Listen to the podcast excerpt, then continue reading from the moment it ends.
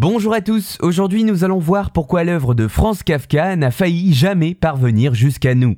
Un livre doit être la hache qui fend la mer gelée en nous, voilà ce que je crois. Voici ce que dit l'écrivain autrichien Franz Kafka à propos de la littérature. Pour lui, l'écriture est un combat intérieur, intime, qui transcende le corps et l'âme. Né en 1883, Franz Kafka sera voué à être l'un des écrivains les plus importants du XXe siècle, construisant à travers son œuvre un style très singulier où l'individu est submergé par l'univers qui l'entoure, univers sinistre et crypté, voire cauchemardesque.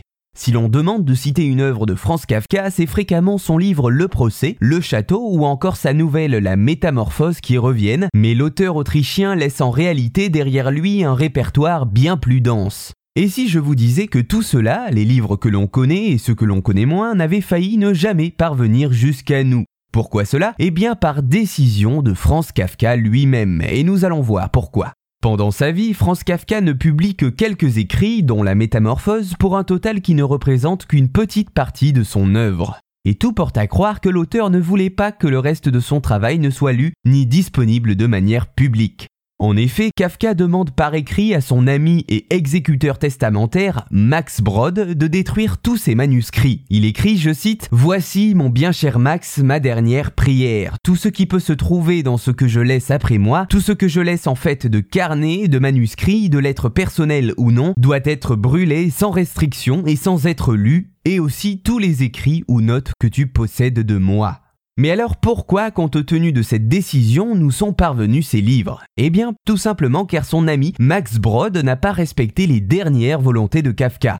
Il connaissait bien et appréciait le travail de son proche et voulait que cela puisse être transmis à la postérité, et c'est pour cela qu'il va alors se charger de la publication posthume de ses œuvres. Quelques-uns de ses écrits ne sont pas terminés, le château par exemple se termine en plein milieu d'une phrase et le procès est incomplet et n'a pas de chapitre numéroté, mais Brod va alors prendre quelques libertés pour adapter les œuvres à son goût. En France, c'est l'écrivain Alexandre Vialat qui a introduit les écrits de Kafka au grand public en traduisant certaines de ses œuvres et en écrivant des articles sur son travail. C'est ainsi grâce à la décision de Max Brod qui, en ne suivant pas les dernières volontés de Franz Kafka, nous a fait découvrir en profondeur ce que nous considérons aujourd'hui comme des incontournables de la littérature.